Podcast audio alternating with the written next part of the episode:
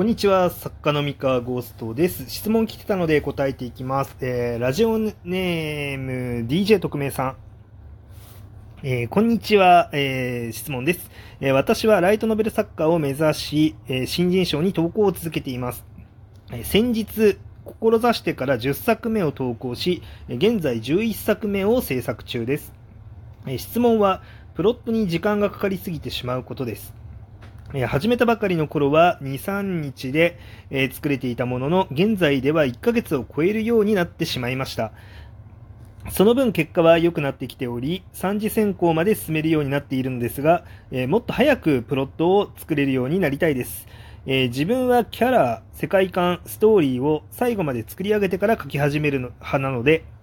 えー、多少かかるのは仕方ないと思うのですが、それでもプロットに1ヶ月以上かかってしまうと投稿頻度が下がってしまい、PDCA サイクルがうまく回らなくなってしまっています。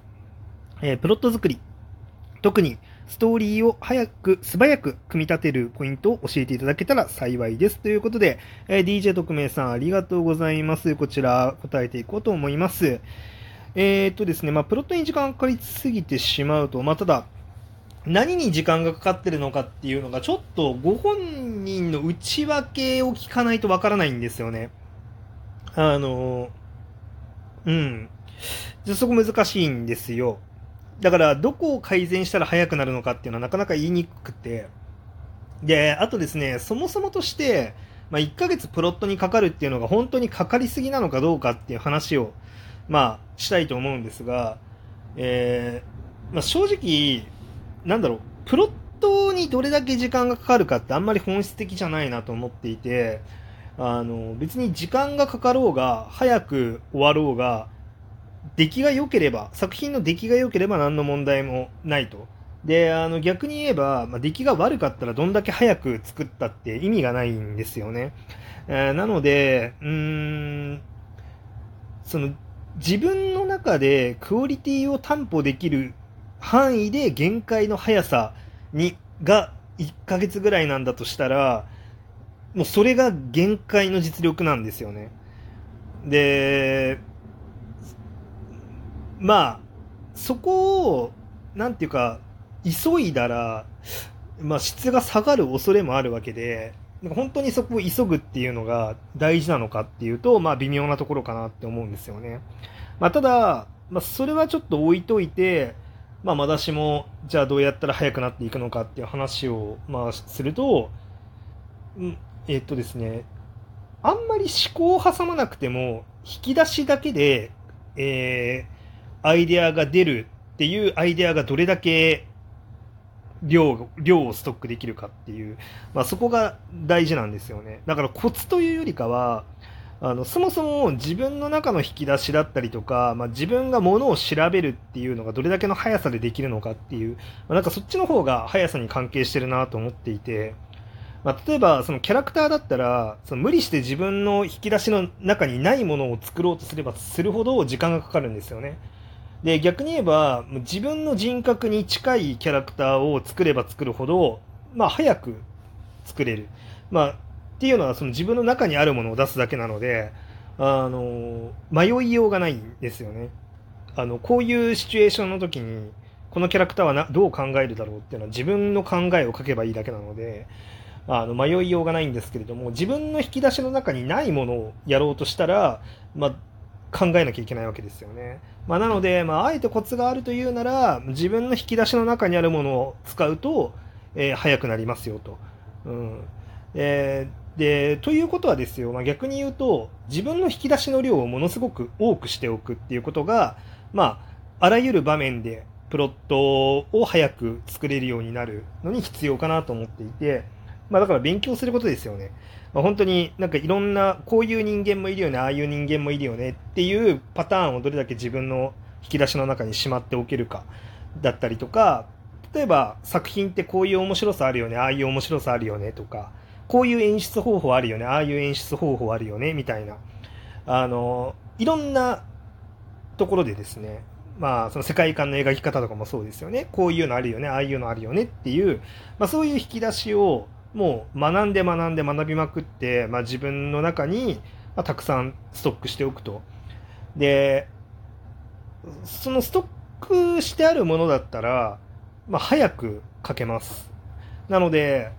その、勉強して自分の引き出しを増やすっていうのが、まあ、速さの、まあ、秘訣の一個なのかなっていうのが、まず一個と、あとは調べる速さですね。あの、わからないこと、引き出しの中にないものはさっさと調べると。で、この調べる能力が高いと、あの、必然的に速くなりますと。うん。で、だからわからないことがあった時に、その、自分の頭の中だけで考えようとするんじゃなくて、まあ、すぐに調べる。調べるとか、あとはきっかけを得るために何かをするっていう。で、今の時代結構便利で、まあ、例えばチャット GPT っていう AI があったりすると、するんですけど、あの、自分の引き出しの中にない、ないのかあるのかもよくわからない、何か答えが出てこないな、どうしようどうしようって、あの、なってる時に考え続けないで、ちょっとチャット GPT に聞いてみるかみたいな感じで、ババババって聞いてみるんですよ。でそうすると、なんか答えを返してくれるじゃないですか。で、答えを返してくれると、それが刺激になって、自分の頭の中でなんか思わぬところがつながったりとか、あの、その刺激によって思い出すことがあったりとか、まあなんか、それによって思考が前に進むってこともあるんですよね。でもちろん別にチャット GPT だけじゃなくて、まあ、他にもその調べ物とかですよね。あの資料に当たってみて、あの、じゃあ今描こうとしている分野の近いところの記述は何かないかなっていうのを探してみたりとか、こう何かきっかけを得るために調べ物をしてみるっていう。で、それを、なんだろうな、悩むっていうことをしないで、さっさと調べるっていう風にやると、あの、早くなります。あの僕基本的に自分の頭の中で考えて、なんか10秒以内に特に答えが出ないものっていうのはさっさと調べるに限るっていうのが結構持論としてあって、あの悩むっていう時間って本当になんかいらないなっていうふうに思ってるんですね。で、まあそれはね、自分が常日頃から結構考え事をするタイプなので、あのまあ、常に考えていて自分の頭の中にいろんな考えがまあ、いろいろ渦巻いていて、要は10秒以内ですぐに引き出しから出してこれるものじゃない時点で、まあ、ちょっと考えたところでそう簡単に出てこないんですよね。悩んだところで、その、なんだろう、答えは得られないので、悩むようなものっていうのは自分の引き出しの中に答えがないかもしれない。あるいは、あるかもしれないけど、自分の引き出しのあの手前のところにはないよっていう、奥の方にあると。そういう時にはもうさっさと調べ物をしちゃう。何かに頼る。それはあの人に、人と話すのでもいいし、そのチャット GPT に話すのでもいいし、あの、単純に検索して、えー、調べ物をするのでもいいし、もう何でもいいから、その自分の中から無理に出そうとしない。で、あの、自分の中から無理に出そうとしないで、もしね、自分の引き出しの中に実はあったものだとしても、調べていく過程で、あ、そうだ、あったって思い出したりとか、まあ、その何、誰かに頼った過程で、あ、そういえばあったよ、こんなものっていうのが、まあ、出てきたりするんですよね。だけど、これを自分だけで悩んで、えー、どうしようどうしようどうしようってやっていても、実は自分の中にもともとあったものだとしても、意外とたどり着かない。たどり着くまでにものすごい時間がかかっちゃったりするんですよね。なので、あの、ちょっと考えて出てこないことっていうのは、もう自分の中に、自分の引き出しの中にはない、ないものなんだっていうふうにも決め打っちゃって、まあ、さっさと調べるっていう。で、このさっさと調べるっていうことが慣れる、そういうことに慣れていくと、まあ、必然的に、あの、一個一個の作業というか、アイデア出しが早くなって、まあ、プロットの作業が早くなるっていう、まあ、そういうイメージでやっております。なので、基本的にあの、引き出しの量と、まあ、あとは、その引き出しから見つからなかった時にさっさと調べ物をするっていう、この癖をつけるっていうのが大事かなって思います。だから、あの、プロットの作り方自体のコツというよりかは、あの、その思考法の方が、ま、思考法とか、その、そもそもの自分の知識量とか、その、ストックされてる何か、アイデアの源だったり、人物の、なんか、その人物像だったり、そのいろいろなものですよね。それの量だったり、それを引き出す速さだ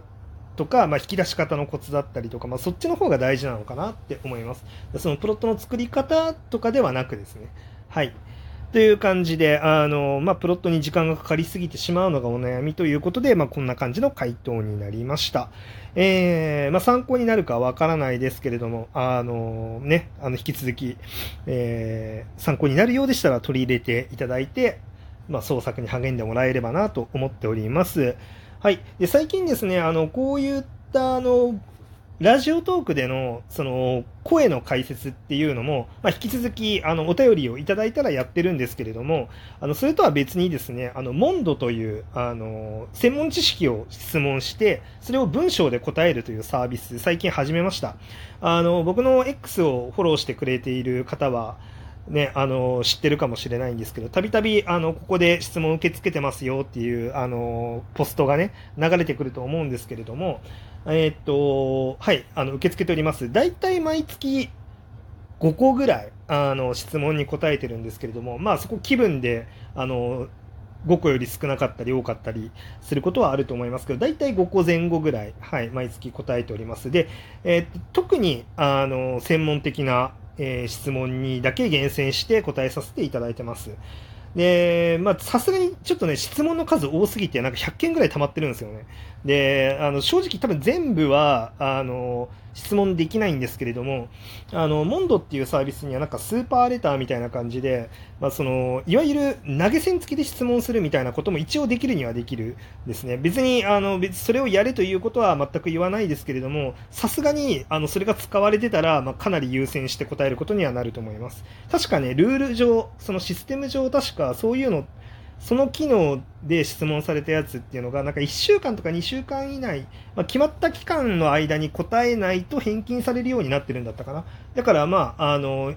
なんだろう、あの、質問に答える確率がかなり上がるかなと思いますんで、どうしても切羽詰まってね、本当に、あの、専門的なことが聞きたい場合は、素早く聞きたい場合は、まあ、そちらも試してみてください。というわけで、えー、今日の話は以上となります。それでは。